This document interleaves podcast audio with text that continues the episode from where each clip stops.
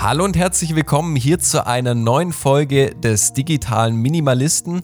Und der Sam und ich, wir sind heute nicht alleine, sondern wir haben einen wunderbaren Gast bei uns, Professor Dr. Hartmut Walz. Äh, schön, dass Sie da sind, Herr Walz. Ich freue mich auch, dass ich bei Ihnen sein darf und ich bin absolut zufrieden, wenn Sie mich einfach nur mit Herr Walz anreden. Das freut uns. Wir wollen heute mit Ihnen darüber sprechen, wie entsteht Bargeld, was für einen Zweck erfüllt Bargeld in unserer Gesellschaft und was sind die konkreten Auswirkungen auf die Gesellschaft im finanziellen Sinne gesprochen, aber auch für jeden einzelnen Menschen, wenn es einmal kein Bargeld mehr geben sollte, wenn alles nur noch digital stattfindet und wir in einer Welt leben, in der es nur noch E-Währung gibt. Was sind da ganz konkret die Vorteile, aber auch die Nachteile, die da mit sich kommen? Jetzt am Anfang wäre es noch interessant, wenn Sie sich einmal kurz vorstellen. Deshalb, wer sind Sie und was machen Sie, Herr Walz? Okay, äh, also ich bin im Hauptamt, habe ich eine Professur für Bankbetriebslehre und zur Bankbetriebslehre gehört natürlich auch das Geld mhm. äh, in allen Erscheinungsformen. Und mhm. ich bin von meiner Herkunft her jemand, der in einer Schnittstelle lebt, nämlich zwischen BWL, also ähm, Makroökonomie und Mikroökonomie, also Volkswirtschafts- und Betriebswirtschaftslehre einerseits. Aber mein Herz gehört auch ganz, ganz stark der Psychologie. Und diese Leute, die hier zwischen Ökonomie und Psychologie in der Schnittstelle leben, die nennt man Verhaltensökonom. Und ich bin ein Verhaltensökonom mit Leib und Seele. Sehr, sehr schön. Das heißt, Sie schauen sich im Grunde genommen an, okay, wie verhalten sich, wie entscheiden sich Menschen im Kontext der Ökonomie? Besser hätte ich es nicht sagen können, genauso ist es. Oder ähm, irgendwie ganz reizend, so, so ein bisschen rührend, äh, der Satz, Verhaltensökonomen sehen ihren Lebenssinn darin, anderen Menschen zu helfen, aus begrenzten Mitteln, mit begrenztem Budget, möglichst viel aus ihrem Leben zu machen. Mhm. Sehr, sehr cool. Ja. Jetzt wird es uns natürlich noch interessieren, weil der Podcast hier der digitale Minimalist heißt. Wie ist Ihr Umgang mit digitalen Medien und Endgeräten? Das ähm, würde ich der Ehrlichkeit halber in beruflich und privat trennen. Beruflich mhm. äh, muss ich mich sehr, sehr viel damit beschäftigen. Also jetzt, ich habe ja ganz viele liebe Studierende. Äh, ich darf die nicht mehr sehen. Ich, ja. Wir können uns nicht mehr treffen. Also Sie können sicher sein, der Herr Walz hat im März und April ganz, ganz flux etwa zehn verschiedene Konferenzsoftwares gelernt und Möglichkeiten, wie man auch äh, visualisiert in digitaler mhm. Weise. Und ich denke, das rettet uns gerade. Und wer sich mhm. dem entzieht, ähm, der hat wirklich sich verabschiedet aus ja. dem Arbeitsleben. Ja. Mhm. Privat ist es so, dass ich keine Probleme habe, durch den Wald zu laufen ohne Handy. Ja. Und, ich, und ich merke aber auch nochmal, um die Schnittmenge zu sagen, wenn ich am Schreibtisch sitze und es mir erlauben kann, an einem normalen Arbeitstag, wenn ich nicht gerade auf einen ganz eiligen Vorgang warte, ähm, dass ich viel besser arbeite, wenn ich den Stecker äh, ziehe für ein bis zwei Stunden und wirklich stundenlang offline bin und arbeite. Ja. Ganz, ganz konzentriert. Ich nenne das auch Deep Work. Ja. Konzentriertes Arbeiten. Sehr cool. Jetzt fragt sich so mancher Podcast-Zuhörer vielleicht, warum sie heute bei uns sind. Und der Titel für unseren Podcast äh, trägt Der Schrei nach einer bargeldlosen Gesellschaft. Und das Ganze wurde durch äh, Corona jetzt nochmal ordentlich beschleunigt. Wir wollen uns also heute über Bargeld Gedanken machen im genau. Verhältnis äh, zu digitaler Währung. Und vielleicht geht es manchen Podcast-Hörer auch so wie mir. Vor ein paar Monaten wurde meine Lieblingsbank in meiner Ortschaft geschlossen. Wenn ich mir Bargeld holen möchte, dann muss ich einen weiteren Weg gehen, als ich das äh, zuvor eben hatte. Und wir wollen uns einfach heute mit dem Thema äh, Bargeld auseinandersetzen. Genau, und dazu haben wir hier ja den äh, passenden Experten.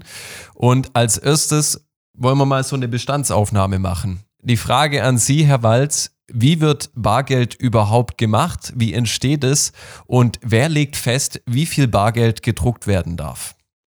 Die Antwort ist überraschend einfach und überraschend unpolitisch. Also an der gesamten Geldmenge. Und wenn wir Geldmenge hören, dann denken wir sofort an Manipulation, an Inflations- oder Deflationsgefahren. Von der gesamten Geldmenge ist das Bargeld nur ein sehr, sehr kleiner Teil. Also der mhm. weitaus größte Teil des Geldes ist Buchgeld, also Geld auf Konten.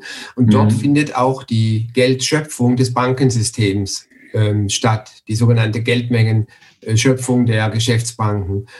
Das heißt, äh, die Antwort auf Ihre Frage ist schnell gegeben und völlig unpolitisch. Die Bargeldversorgung ist die Aufgabe der Deutschen Bundesbank. Daran hat auch mhm. die, der Euro oder die EZB nichts geändert.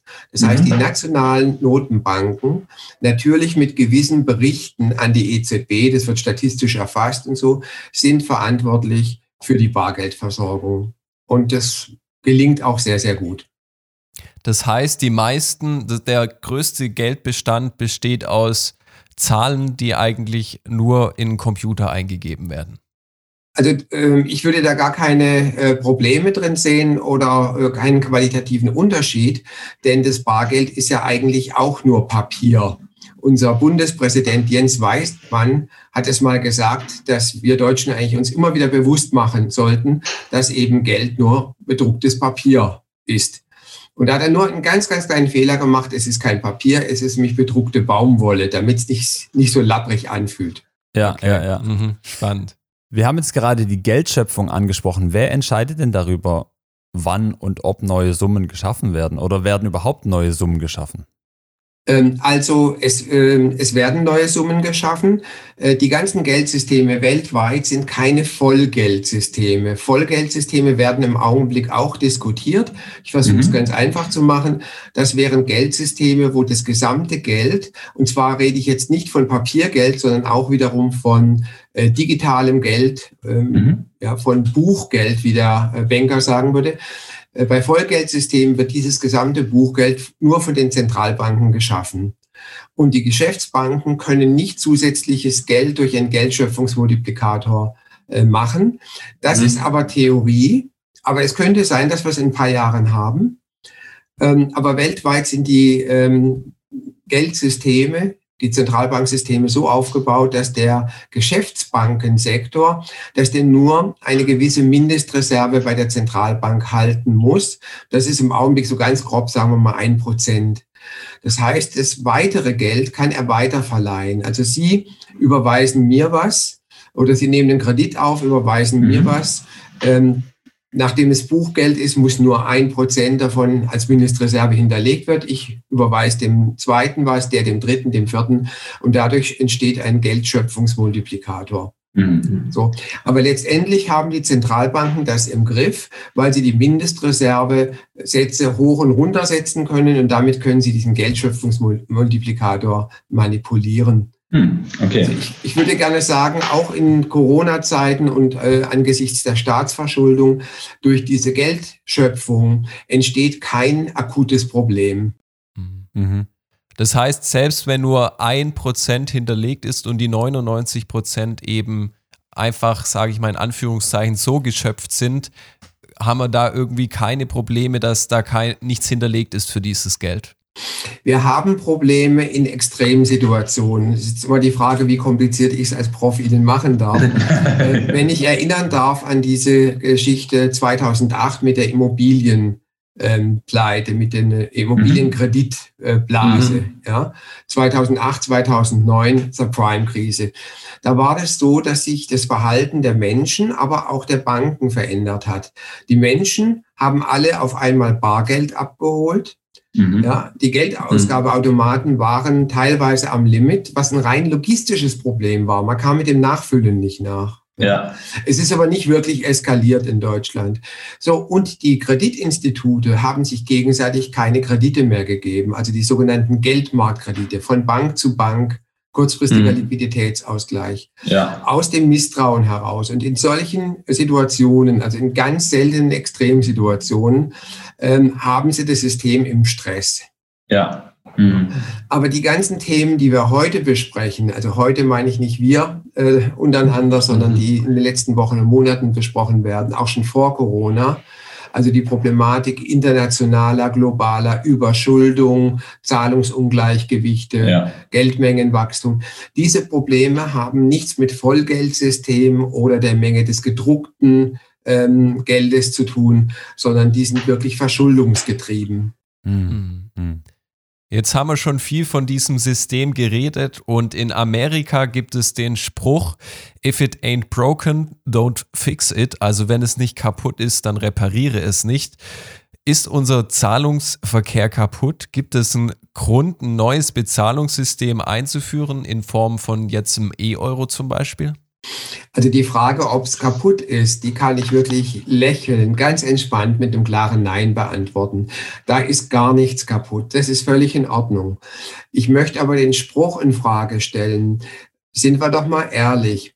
Viele Dinge werden verbessert, obwohl sie nicht mhm. kaputt sind. Also es muss nicht kaputt sein. Ich, ich bin nicht ganz glücklich mit dem Spruch. Mhm, Unser ja. Bargeldsystem hat ein paar Nachteile. Wir werden noch mhm. bestimmt auf Geldwäsche zu sprechen kommen. Äh, das Hygieneproblem ist aus meiner Sicht in Wahrheit das Allerkleinste.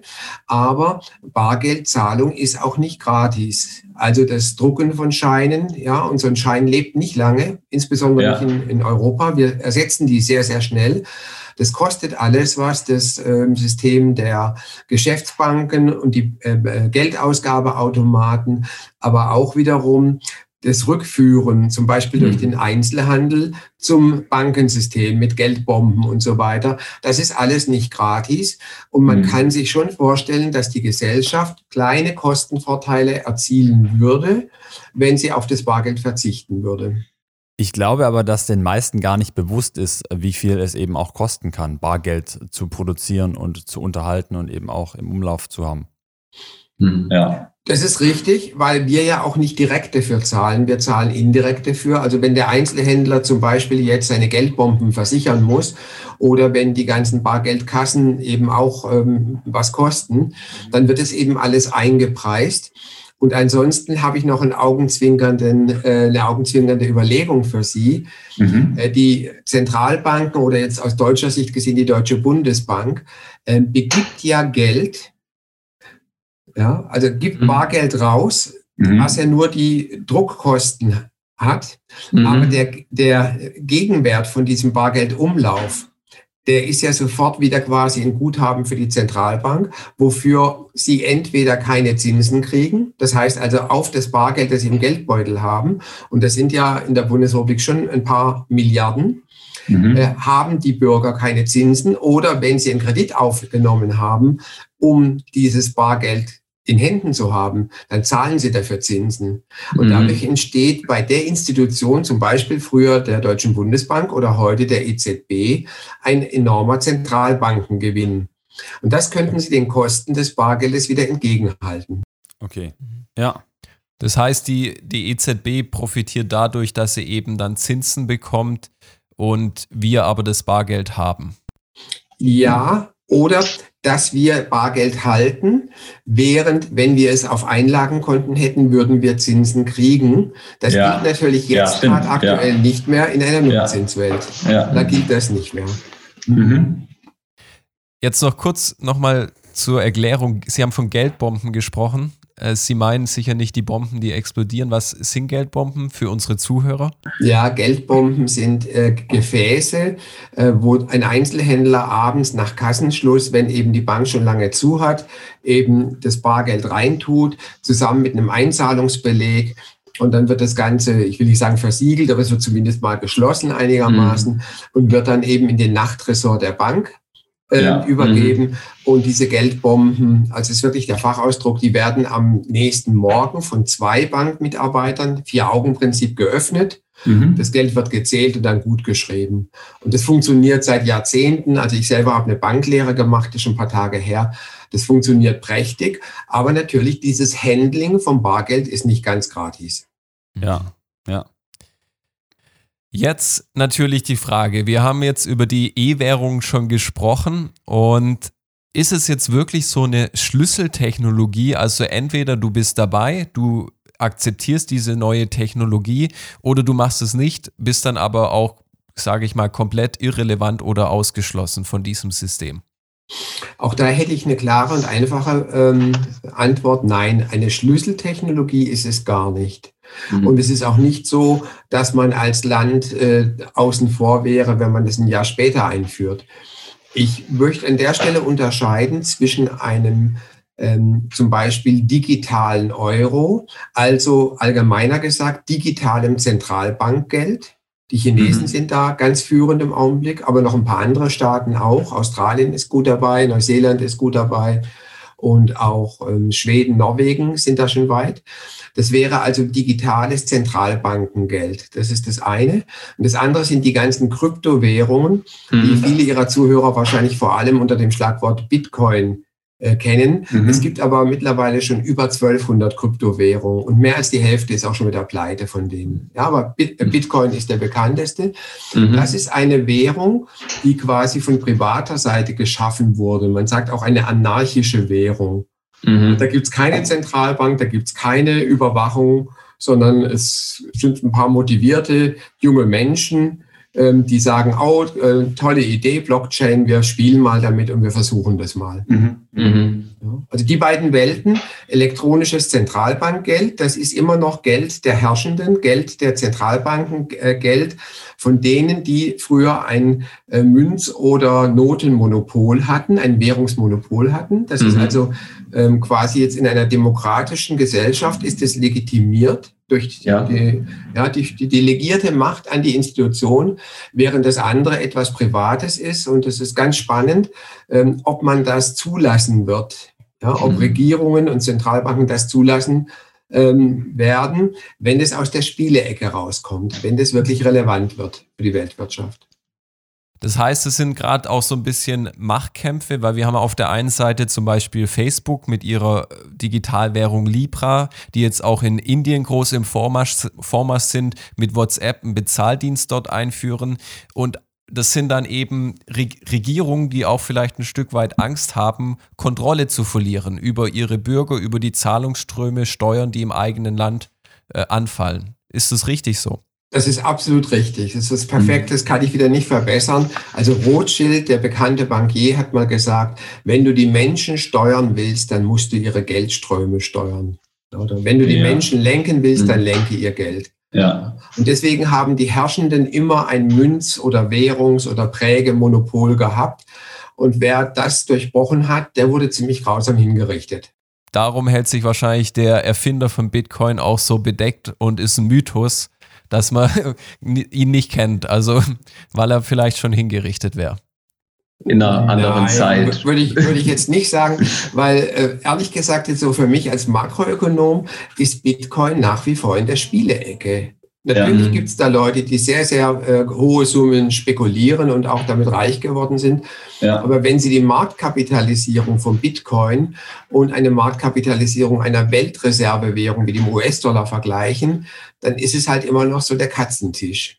Jetzt ist E-Währung, wir haben es gerade schon ein bisschen anklingen lassen, es kann auch zu machtpolitischen Verschiebungen führen. Und da gehört auch zum Beispiel der E-Yuan in China dazu.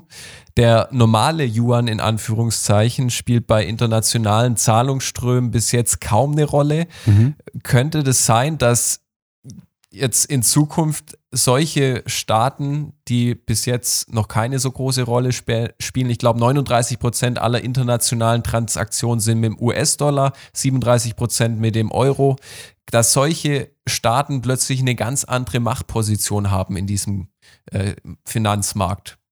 Also plötzlich nicht, aber es kann natürlich dazu beitragen und ich würde dieses Motiv, ähm, eine bestimmte Währung damit auch international aufzuwerten. Mhm. Dieses Motiv würde ich auf alle Fälle auch dahinter sehen. Aber die Frage, warum im Augenblick zum Beispiel weltweit noch ähm, etwa 65 bis 68 Prozent aller Transaktionen in US-Dollar abgewickelt werden und zum Beispiel äh, die Goldpreisbildung oder aber auch Ölpreis, Öl nicht hundertprozentig, aber fast überall in mhm. Dollar erfolgt. Mhm. Ähm, das ist insbesondere, sagen wir mal, politischen und historischen Argumenten geschuldet. Das heißt, allein durch ein äh, elektronisches Zentralbankgeld wird es nicht erdrutschartig sich ändern, mhm. aber über die Jahre allmählich könnte es sich ändern.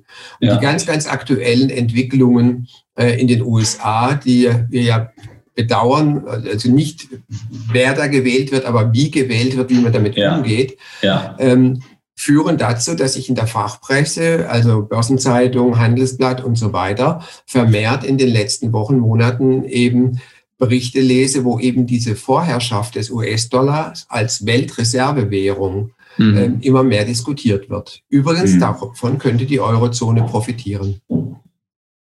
Das wäre nicht schlecht, ja. ja. Ich habe vor kurzem äh, eine Dokumentation über Bargeld gesehen und da ging es unter anderem darum, dass in Indien vor ein paar Jahren die großen Geldscheine aus dem Verkehr gezogen wurden äh, und das mehr oder weniger über Nacht, um eben äh, gewissen Themen entgegenzuwirken. Da ging es dann um Schwarzarbeit, da ging es um eben äh, Gelddruck, äh, um Drogenhandel und andere Themen. Jetzt die Frage, wie wichtig ist Bargeld um eben eine gesunde Demokratie aufrecht zu erhalten? Also da prallen unterschiedliche ähm, Interessen aufeinander. Zum einen ist Bargeld halt unheimlich wichtig, um die Bürger nicht völlig gläsern zu machen. Mhm. Wenn sie kein Bargeld mehr haben und wenn wirklich jede Transaktion ähm, eigentlich zu nicht existenten Grenzkosten, zu minimalen Grenzkosten äh, über wirklich die, die, Lebensspanne eines Menschen hinaus äh, dokumentiert werden kann, ja. dann sind wir alle, lassen Sie mich krass sagen, dann sind wir alle völlig nackig. Ja, ja. Äh, und wenn diese Information mal in ein System kommt, ähm, welches nicht ganz integer ist, also ähm, nehmen Sie nur mal davon an, dass es zu kriegerischen Auseinandersetzungen kommt mhm. und ein Land mit einer bestimmten liberaleren Kultur und Religion von einem Land, ich drücke mich total äh, politisch korrekt aus, ich bin gerade ganz begeistert von mir selber, von einem Land oder einer Kultur überrannt wird, äh, die eben ganz, ganz enge moralische Vorstellungen haben. Ja. Mhm. Ähm, dann, also dieser Gedanke macht mich echt unruhig. Mhm. Ja, also Sie wissen, dass es Kulturen gibt, in denen man äh, für den Besitz von rotem Nagellack durchaus öffentlich ausgepeitscht werden kann. Mhm. Ja. Und interessant fände ich das schon schön, wenn man den roten Nagellack, ich bin sehr stolz, dass ich dieses harmlose Beispiel gefunden habe, aber gut. uns fallen alle noch andere Güter ein. Ja, auf jeden Fall. Und ja. das könnte schon Alkohol sein, ja. Ähm, dass man sowas bar kaufen kann und damit mhm. anonym bleibt. Ja. Mhm. Also wir sehen auf der einen Seite das völlig legitime Interesse, ähm, eben nicht alle Daten ähm, in unkontrollierbarer Weise, denn wenn wir ehrlich sind, wir wissen ja doch nicht, wo diese ganzen Datenmengen äh, dann ja. hinwandern, ja. Äh, die nicht preiszugeben. Schlagwort Datensparsamkeit. Also ja. das lebe ich auch, sage ich Ihnen ganz offen. Ich gehe einmal im Monat, hole ich Bargeld und den Rest des Monats äh, zahle ich bar. Und nur ja. wenn ich wirklich gezwungen werde oder wenn ich irgendwo strande. Also ich bin schon äh, mal auf einem Flughafen gestrandet, bin ich mehr zurückgekommen und dann brauchte ich ein Hotelzimmer und dann zahle ich das mit Kreditkarte. Aber ansonsten ähm, hm. benutze ich die nicht. Mhm. Also das ist diese äh, Überlegung mit der Datensparsamkeit. Ja. Mhm. Das heißt, wenn, oder Sie wollten noch was sagen? Wenn ich darf. Ja, sehr gerne. Auf der anderen Seite haben Sie halt diese Diskussion mit äh, Schattenwirtschaft und dass eben dunkle mhm. Geschäfte, ja. äh, Geldwäsche und so weiter über Bargeld funktioniert. Ähm, da kann ich mich jetzt wirklich ein bisschen verstecken hinter der Position der Bundesbank, die da übrigens sogar eine wissenschaftliche Studie 2019 hat durchführen lassen. Mhm. Und die sagt, ja, Natürlich wird Bargeld auch für kriminelle oder halbkriminelle Dinge verwendet. Aber das offizielle, das Buchgeldsystem, das Bankengeldsystem ohne Bargeld ja auch. Mhm. Und auch Geldwäsche ja, findet nicht nur im Bereich der äh, Bargeldverwendung statt. Ja. Also der Bürger auf der Straße hat das Bild, es sei diese Pizzeria, also können Sie im Internet tausend Geschichten finden. Immer kommt die Pizzeria vor ja, weil so die Assoziation mit italienischer Mafia.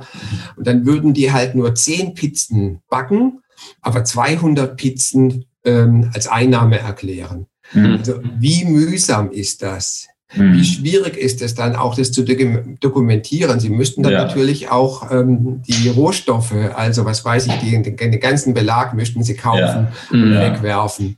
Ja? Und Sie müssen natürlich Ihren Gewinn auch versteuern. Ja. Das heißt, diese Geldwäsche, ja, die ist fürchterlich teuer. Also bitte glauben Sie das nicht. Ja, dort, wo wirklich im organisierten Verbrechen Geld gewaschen wird, da geht es natürlich über das Bankensystem und damit über Konten von verschiedenen Ländern, Steuerparadiese ja. und so ja. weiter und nicht übers Bargeld. So, oh, und das ja. sagt jetzt nicht der Herr Walz als Exot, sondern mhm. das sagt die Deutsche Bundesbank, mit der ich da hundertprozentig auf einer Linie liege. Ja. Ja, ich meine, da hört man ja auch ganz oft schon von, wenn man nur mal die Zeitung liest, da wurde das Geld auf die Malediven geschoben und dann wieder dahin zurück. Also selbst da kann man sich ja so ein Konstrukt aufbauen, dass das nicht mehr nachvollziehbar ist, wo das Geld dann auch, selbst wenn es nur digital vorhanden ist, herkommt oder wieder hingeschoben wurde. Hm. Ja. Also ich will nicht behaupten, dass es nicht nachvollziehbar okay. ist, aber mhm. es wird sehr, sehr schwierig, wie Sie ja auch an dem Beispiel Wirecard sehen. Mhm. Ja, weil jetzt schlagen alle auf diese Wirtschaftsprüfungsgesellschaften ein. Mhm. Ähm, aber es ist in der Tat wirklich ganz, ganz schwierig, wenn Sie so eine mehrfache Schachtelstruktur haben und es ja. über viele Umwege geht, äh, das dann nachzuvollziehen. Das ist kein mhm. Kinderspiel. Mhm. Das heißt, es gibt einfach nach wie vor sehr, sehr gute Argumente für Bargeld. Was sind denn so die konkreten Auswirkungen für Mensch und Gesellschaft, wenn wir jetzt zum Beispiel uns auf eine bargeldlose Gesellschaft äh, zubewegen würden. Mhm. Bevor ich Ihre Frage beantworte, würde ich gerne noch eine Botschaft loswerden. Es gibt äh, bis heute keinen einzigen Corona-Fall, mhm. der auf Bargeldzahlungen zurückzuführen ist. Ja. Also das sehen Sie auch wieder, das ist sehr stark lobbygesteuert. Ja. Äh, Infektionsrisiko. Also ich habe viel mehr Respekt vor den Aerosolen als, also geben Sie mir ruhig 200 Euro Scheine, kein Problem, ich nehme die. ja, das würde ich auch Ziehen vorher eine Maske an und dann lassen Sie mich ja. ja. Da noch kurz eine Zwischenfrage, äh, weil Sie das gerade angesprochen haben, dass es stark gesteuert ist. Glauben Sie dann, dass so Fintech-Unternehmen wie jetzt zum Beispiel ich nenne jetzt mal Namen, eine N26 oder Vivid, was alles so neue, moderne, hippe Startups sind, die auch immer locken mit hier Cashback-Aktion und da äh, App, wo du alles gut bedienen kannst, dass das auch stark durch gerade solche Unternehmen gefördert wird, eine bargeldlose Gesellschaft zu haben? Ja, klare Antwort ja, aber ich würde die deswegen nicht verteufeln. Ich meine, das mhm. ist denen ihr Geschäftsmodell. Wir mhm. müssen nur so clever sein zu sagen, okay, es sieht preiswert aus, aber wir zahlen mit unseren Daten.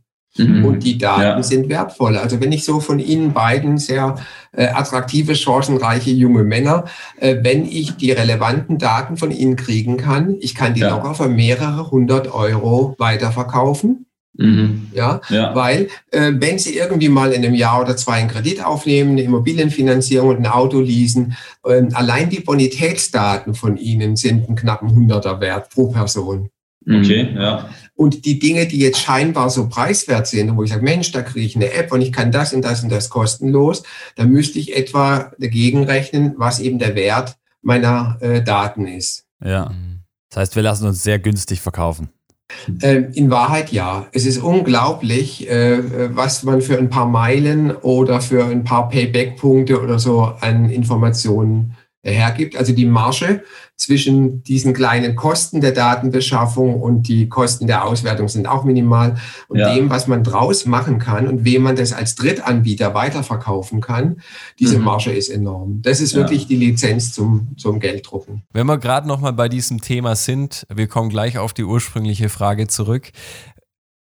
Wo glauben Sie, sind die Daten gefährlicher oder haben, können den sag ich mal, das größere Problem auslösen? In den Händen von so privaten Banken oder wenn jetzt ein Staat alles, wie zum Beispiel in China das der Fall ist, über unser, unser Zahlungsverhalten weiß? Naja, das ist so ein bisschen die Frage nach Pest oder Cholera, also between the devil and the deep blue sea. Ja. Ähm, ich sehe das, wenn es äh, in den Händen der äh, Unternehmen ist, sehe ich es vor allem als ein Problem, ähm, wer an ihr Geld kommt, äh, wie teuer sie zahlen und äh, wer von ihrem Kuchen wegnimmt.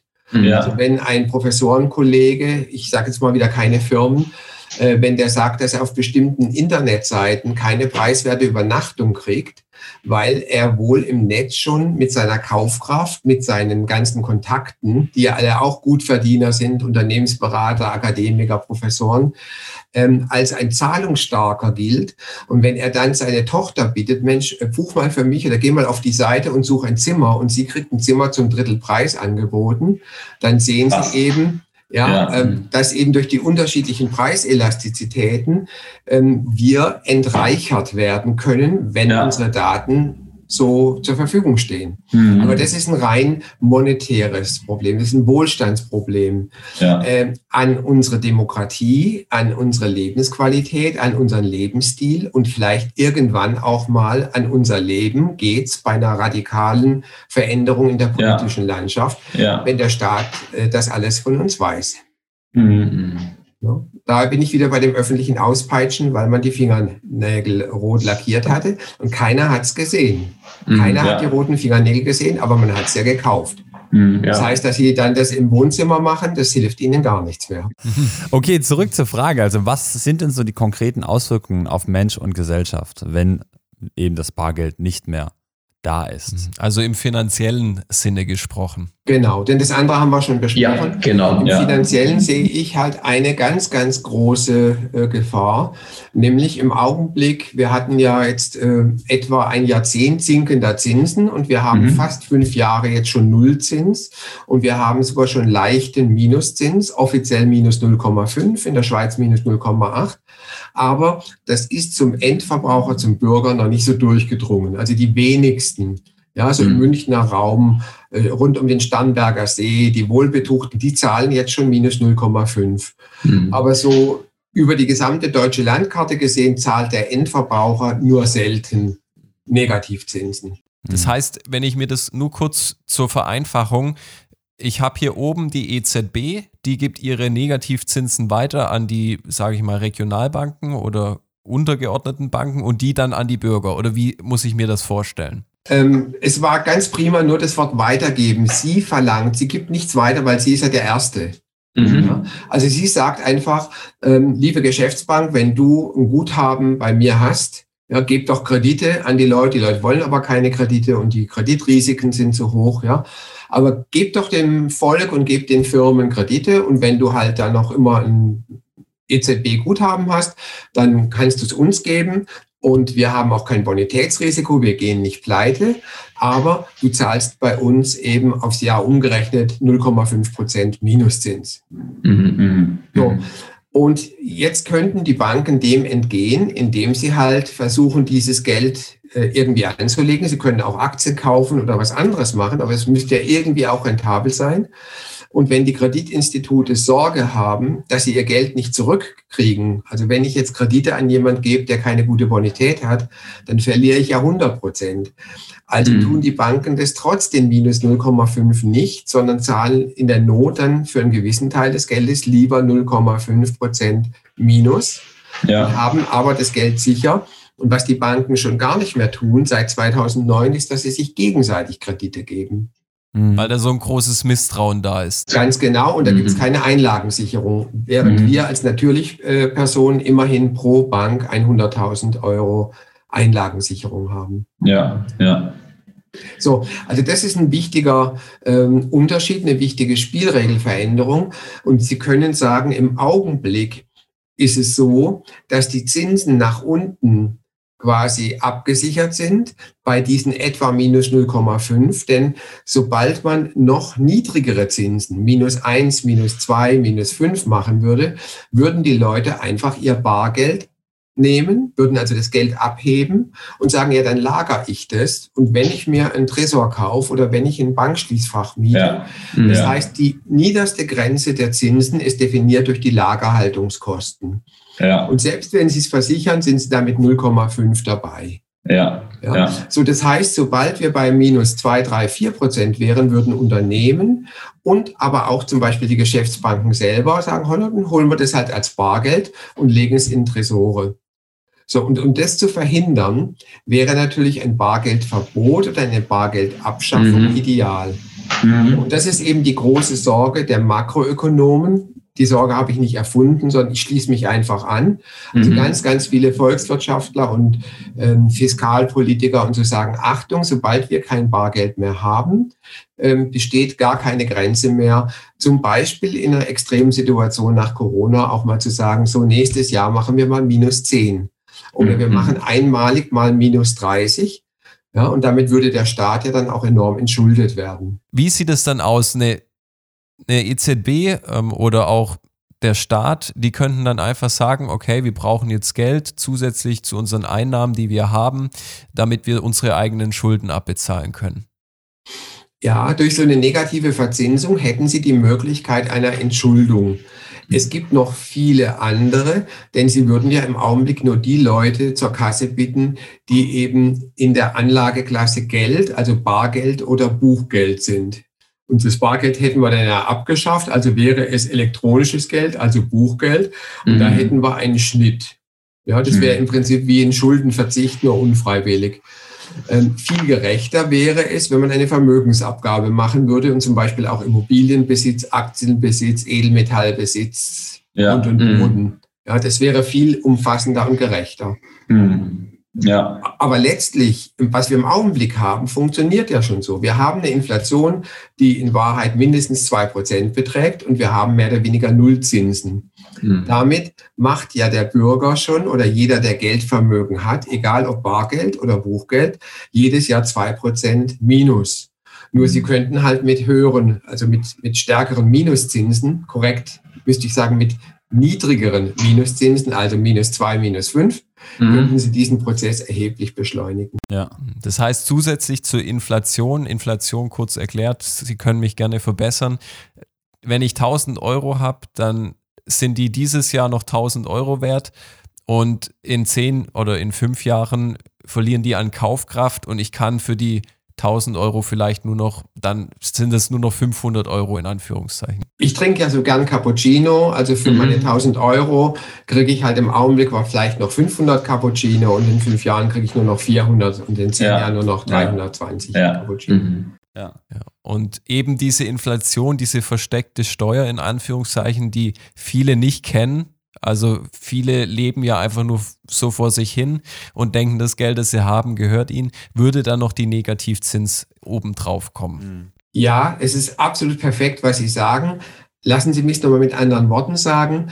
Man hätte gerne, auch die EZB macht kein Hehl draus, man hätte gerne eine höhere Inflationsrate. Ja, die mhm, EZB okay. hat ja ein Inflationsziel ähm, definiert, auch die amerikanische Zentralbank, die Fed und die tatsächlich gemessene ist runter. Man hätte gern eine höhere Inflation und dann vielleicht ein ganz bisschen Zinsen, 0,5 Prozent Zinsen. Aber mhm. dadurch, dass die Inflationsrate so klein ist, hat man selbst bei 0 Prozent Zinsen nicht mehr genügend Kaufkraftverlust. Und wenn man die Inflationsrate nicht hoch bekommt, Mhm. Verrückt, aber das wird Ihnen jeder Fachmann bestätigen. Dann kann man ja überlegen, ob man die Zinsen noch weiter senkt, nämlich in den Minusbereich. Und mhm. das ist das, was uns aller Wahrscheinlichkeit nach bevorsteht. Eine mhm. lange Phase von Nullzinsen oder Niedrig- äh, oder Minuszinsen. Okay, krass, ja. Mhm.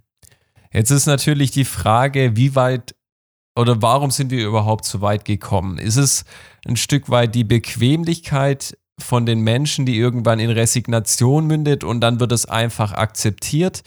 Oder ist es eher eine große Unwissenheit, die unter, sage ich mal, den normalen durchschnittlichen Bürgern herrscht? Die ehrliche Antwort ist beides. Und ich kann jetzt nicht sagen 50-50 oder 60 zu 40, aber beides liegt vor. Also Bequemlichkeit ist ein ganz starker Antrieb. Mhm. Ja. Ja. Und, und, bei ganz vielen Leuten, und ich denke, bei einigen Entwicklungen, die nicht so schön sind im Augenblick, ähm, setzen diejenigen, die die Entwicklung vorantreiben, auf die Bequemlichkeit. Ich sage ja. Ihnen ein einfaches Beispiel. Ähm, ich versuche bei meinem Handy bestimmte Funktionen zu deaktivieren aus dem Grundsatz der Datensparsamkeit. Mhm. Aber irgendwann, wenn ich nachts im Bett liege, nicht jede Nacht, aber hin und wieder resettet das Handy. Da werden irgendwelche Updates abgespielt. Und dann sind wieder diese Default-Option, diese Grundeinstellungen, die meine Daten absaugen. Mhm. So, jetzt habe ich mir das sogar in meinen Kalender reingeschrieben, dass ich das regelmäßig check. Aber irgendwann werden sie müde. Irgendwann mhm. übersehen sie es mal. Ja? ja? Und dann wurden ja. halt ein paar Tage wieder ihre Daten weitergegeben. Ja. So, das heißt also, wenn ich etwas tue, was durch die Bequemlichkeit der Masse der, der breiten Bevölkerungsschichten ähm, gefördert wird, dann komme ich allmählich zum Ziel. Das ist mhm. das eine. Und das zweite, was Sie sagten mit dem ähm, Unwissenheit, die Leute äh, unterschätzen einfach, was mit ihren Daten passiert. Ja, also ich habe ja ganz viel mit Studierenden zu tun und dann sagen die mir zum Beispiel, boah, Herr Walz, da könnte ich einen Kredit aufnehmen und ich würde sogar noch was kriegen. Die geben mir 1000 Euro und ich muss nur 980 zurückzahlen. Also Mhm. selbst wenn ich das Geld nicht brauche, das ist doch toll. Dann sage ich, ja, ähm, wenn Sie das tun, werden alle Ihre Daten abgegriffen und von zehn Leuten, die ihre Daten eingeben, kriegt einer das Darlehen. Das ist wie ein Lottogewinn. Vielleicht kriegt es auch nur einer von 100. Aber Ja. alle haben ihre Bonitätsdaten verkündet und Sie haben ja erst schon erfahren, was Ihre Bonitätsdaten wert sind. Ja, ja, Eine ja. gewaltige Unterschätzung. Mhm, mhm. Ach, Herr Walz, ich bin doch unwichtig. Für mich interessiert sich keiner. Mhm. So unwichtig können Sie gar nicht sein. Also mir persönlich ging es am Anfang auch so. Also bevor ich mich, mich mit dem Thema digitaler Minimalismus auseinandergesetzt habe, habe ich auch gedacht, ich bin ein kleiner Fisch in der Suppe. Äh, wen soll das schon jucken? Also wen soll das schon interessieren? Aber jetzt eben, wenn man sich länger damit äh, auseinandersetzt, dann ist das ganz gewaltig, wen das alles interessiert. Wir leben, wir leben ja auch in einer Gesellschaft, wo wir eigentlich alle jederzeit Zugriff auf unheimlich viele Informationen haben. Also an Informationsmangel äh, ja, leiden wir jetzt nicht. Ja, und diese Geschichte mit Anonymität ist halt nur die halbe Wahrheit. Ich muss ja nicht wissen, äh, dass genau dieses Verhalten oder dieser Konsumakt oder was, dass es der Herr Fürstenberger war oder der Herr Mhm. War, Mhm, sondern mhm. ich sag, ähm, der, der das gekauft hat, ist der gleiche, der jetzt diese Anfrage stellt. Ja, Und er hat offenbar die und die Verhaltensweisen und er hat eine irre Mobilität. Der ist vor Corona ganz viele geflogen und darauf kann ich auf ihre Preisbereitschaft rückschließen und das ist bares Geld wert. okay, ja. Dazu ja. muss ich sie nicht identifizieren. Ja. Also so die anonymisierten Daten, die sagen schon mehr über einen aus, ähm, ohne die Person wirklich zu kennen, als wir das lieb haben wollen, ja. Jetzt stellt sich natürlich die Frage, wenn wir 2030, angenommen in zehn Jahren von heute aus gesehen, kein Bargeld mehr haben würden. Also wir würden in einer bargeldlosen Gesellschaft leben. Die Bank hätte ausgerufen, dass jeder sein Bargeld abgeben muss, ansonsten verfällt es. Was würden Sie dann jemand empfehlen? Wie kann er sein Geld schützen? Wir haben es jetzt schon angesprochen, zum Beispiel vor Negativzinsen oder Gebühren. Was gibt es da für alternative Möglichkeiten? Ähm, es kommt jetzt drauf an, also meine Antwort wird unterschiedlich sein, je nachdem, vor was Sie sich schützen wollen. Mhm. Ähm, wenn es gar kein Bargeld mehr gibt, dann haben wir diesen Kampf mit den Daten, mit dem Mhm. digitalen Minimalismus, dann haben wir den verloren. Mhm. Ähm, Ich kenne viele Leute, die sagen, Herr Walz, wir haben ihn jetzt schon verloren. Wir sind schon weit fortgeschritten. Da, da ist kaum noch ein Point of Return möglich. Ähm, die zweite Frage ist aber ähm, im Hinblick auf Ersparnisse, auf Spargroschen, auf Vermögenswerte. Und ähm, die Frage ist optimistischer zu beantworten, denn auch heute und auch ohne Abschaffung von Bargeld wäre meine Empfehlung, Geld, egal ob Bargeld oder Buchgeld, nur als eine Anlageklasse unter vielen zu sehen. Mhm. Und das wäre für mich einfach so die Kriegsreserve, die Liquiditätsreserve, wenn Ihr Auto kaputt geht, äh, wenn jemand krank wird, wenn Sie das Dach vom Haus reparieren müssen, sowas. Mhm. Ja, dass Sie nicht gleich immer einen Kredit rein müssen. Aber äh, Geld ist nicht wirklich in großen Beträgen geeignet, um Ersparnisse oder Vermögen zu horten, Mhm. sondern im Hinblick auf Inflation und Kaufkraft, Sie erinnern sich an den Cappuccino von gerade eben, Mhm. würde ich eben unterschiedliche Anlageklassen empfehlen im Sachvermögen. Das heißt inflationssicher, weil sie reale Mhm. Werte haben. Dazu gehören Immobilien, dazu gehört Grund und Boden, äh, dazu gehören natürlich auch Gold und andere Rohstoffe und nicht zuletzt auch Aktien.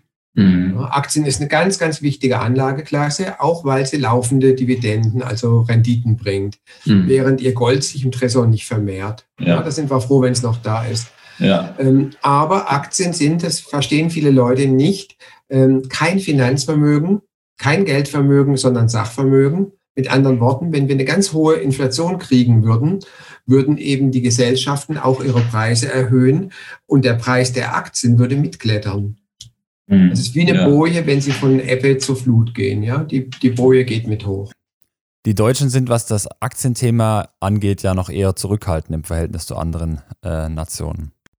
Also die Deutschen sollten mehr Aktienvermögen haben, da gebe ich Ihnen völlig recht. Aber so viel toller sind andere Nationen auch nicht. Also Okay. zum Beispiel Ja. jetzt ähm, Italien oder Spanien, diese ähm, Bevölkerungen haben äh, mehr Sachvermögen, Mhm. Weil sie auch nicht die ganzen Immobilien in zwei Weltkriegen zerbombt bekommen haben. Ja, also in Mhm, Deutschland ja. ist der Zerstörungsgrad höher. Ja. Ähm, aber die Aktienquote sind so toll auch nicht. Und die tolle Aktienquote bei den Amerikanern kommt von einem staatlich geförderten ähm, Sparplanprojekt. Also Sie können sich vorstellen wie Riester oder Rürup, Ja. nur eben auf Aktien. Und das ist sehr, sehr erfolgreich. Und damit Ja. haben Sie sehr viele Amerikaner in die Aktien reingekriegt. Politisch Ah, sehr klug. Ja. Für die. Leute sehr klug, ja. Ja. Während Riester und Rürup, oh, ganz trauriges Thema ist. Aber das machen wir mal bei einem Bier. Ja, das wäre nämlich nochmal ein anderes Fass, das wir da öffnen. Nochmal kurz vielleicht, viele Menschen sehen ja Aktien kritisch. Also ich muss sagen, mit vielen Menschen spreche ich über das Thema und die sind, das sind gebrandmarkte Kinder. Also der Finanzberater, der, sage ich mal, 10% Gebühren im Jahr per annum verlangt oder irgendwelche anderen horrenden Abgaben. Warum glauben Sie, dass, dass es einfach so negativ behaftet ist, das ganze Thema? Alternative Anlageklassen zum Geld, das auf dem Konto liegt. Ähm, ich möchte Ihre Frage auch wieder zweiteilen. Also das eine ist, dass wenn Sie heute zur Bank, zur Versicherung, zur Bausparkasse gehen, dass Ihnen Anlageprodukte verkauft werden, die teilweise sehr, sehr ungünstige, sehr, sehr hohe Kosten haben. Das ist das eine. Das hat aber nichts zu tun mit dem Aktienthema. Denn wenn Sie jetzt Aktien kaufen würden, dann haben Sie gar keine hohe Kosten. Also die, die Kaufgebühren und so weiter sind extrem gering und es gibt sehr, sehr effiziente Möglichkeiten, aber da verdient die Bank nichts dran. Mhm. So dass ich also sagen würde, zum einen müssten wir diese Kosten von den Umverpackungen, von den Anlageprodukten, Zertifikaten, Versicherungsverträgen und so weiter betrachten. Mhm. Zum anderen die Angst vor Aktien. Und die Frage ist wieder schnell beantwortet. Die Leute haben sehr viel Angst vor Spektakulärem. Also wir haben beim Schwimmen Angst vor dem weißen Hai, Ja. wobei der weiße Hai im Bodensee selten gesichtet wird. Und die Ja. Leute haben trotzdem Angst davor. Mhm. Ja. Viel gefährlicher ist, dass sie beim Baden mal einen Schluck Wasser in den Mund nehmen, dass das Wasser Ja. irgendwie bakteriell verseucht ist und dass sie dann mit einer fiebrigen äh, Erkrankung im Krankenhaus sterben, drei Wochen Ja. später. Ja. Ja. Und das Ja. steht dann nicht in der Bildzeitung. Ja. Mhm. Also in einem Satz gesagt, wir überschätzen das Spektakuläre und haben Mhm. zu wenig Achtung vor wirklich schlimmen Risiken, die aber nicht spektakulär sind. Zum Beispiel die Inflation, der Kaufkraftschwund, ja, dass mein Cappuccino jedes Jahr weniger wird. Das wird völlig unterschätzt, aber es ist nicht spektakulär und Ja. steht nicht in der Bildzeitung. Ja, Sie haben da auch so einen wunderbaren Begriff geprägt. Es sei kein Leo, also ein leicht erreichbares Opfer. Und sich einfach mit dem Thema Geld auch aktiv auseinanderzusetzen, zu sagen, hey, ich gebe das Geld nicht irgendjemand anderem, sondern es ist auch sch schlussendlich mein Geld und ich entscheide, was mit dem passiert. Auch zum Beispiel, dass es nur auf dem Konto liegt dann und eben Negativzinsen bekommt. Ja. Ja, sei kein Leo, sei kein leicht erreichbares Opfer. Also Leo ist die Abkürzung für leicht erreichbares Opfer. Ja. Und ich habe eine Banklehre gemacht und da habe ich dann relativ schnell gemerkt, dass ich nicht in dem Beruf tätig sein möchte. Ein Mhm. leicht erreichbarer Opfer ist in der Branche ein Fachausdruck. Also die Finanzdienstleistungsvermittler, die Anbieter, die kennen das überwiegend. Da sehe ich immer dann wieder Augenzwinkern. Und die bezeichnen damit Leute, die ein bisschen was auf der Kante haben, die was sparen wollen oder sparen können, aber Mhm. nicht richtig Ahnung haben. Ja. Und schön, wenn Sie dazu beitragen, dass wir die Anzahl der Leos reduzieren. Die reduzieren wir. Genau. Jetzt haben wir viel über, viel über Bargeld gesprochen, aber vielleicht hat es den einen oder anderen Podcast-Zuhörer auch ein bisschen motiviert, sich generell mit dem äh, Thema Finanzen aktiver auseinanderzusetzen und eben daran zu arbeiten, kein Leo zu sein. Genau. Einfach sich auch ein Stück weit mit der, sage ich mal, Asset Allocation, also mit der Zusammenstellung seiner Vermögenswerte zu beschäftigen, weil wir haben es gehört, Negativzinsen, Gebühren, wenn das Geld nur noch auf der Bank liegt, wir keinen Bargeldzugriff mehr haben, sind wir da ein Stück weit freiwillig. Ist das richtig? Können Sie das so bestätigen, Herr Walz? Im Hinblick auf das Geld ganz klar. Im Mhm. Hinblick auf die Anlageklassen ändert sich nichts, aber sie sind durchsichtig, Mhm. was auch nicht sehr attraktiv ist. Ja. Ja. Mhm. Und ich würde noch vielleicht gerade hinzufügen, die Dinge werden viel komplizierter gemacht, als sie sind.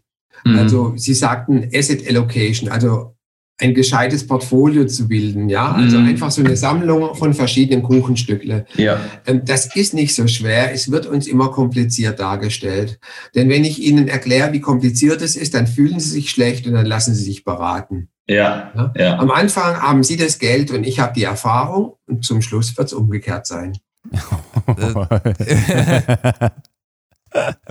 Das haben sie treffend auf den Punkt gebracht.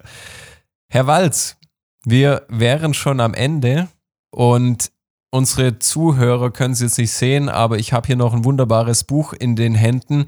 Das heißt nämlich einfach genial entscheiden. Das sind 55 wichtige Erkenntnisse für, für deinen oder ihren Erfolg.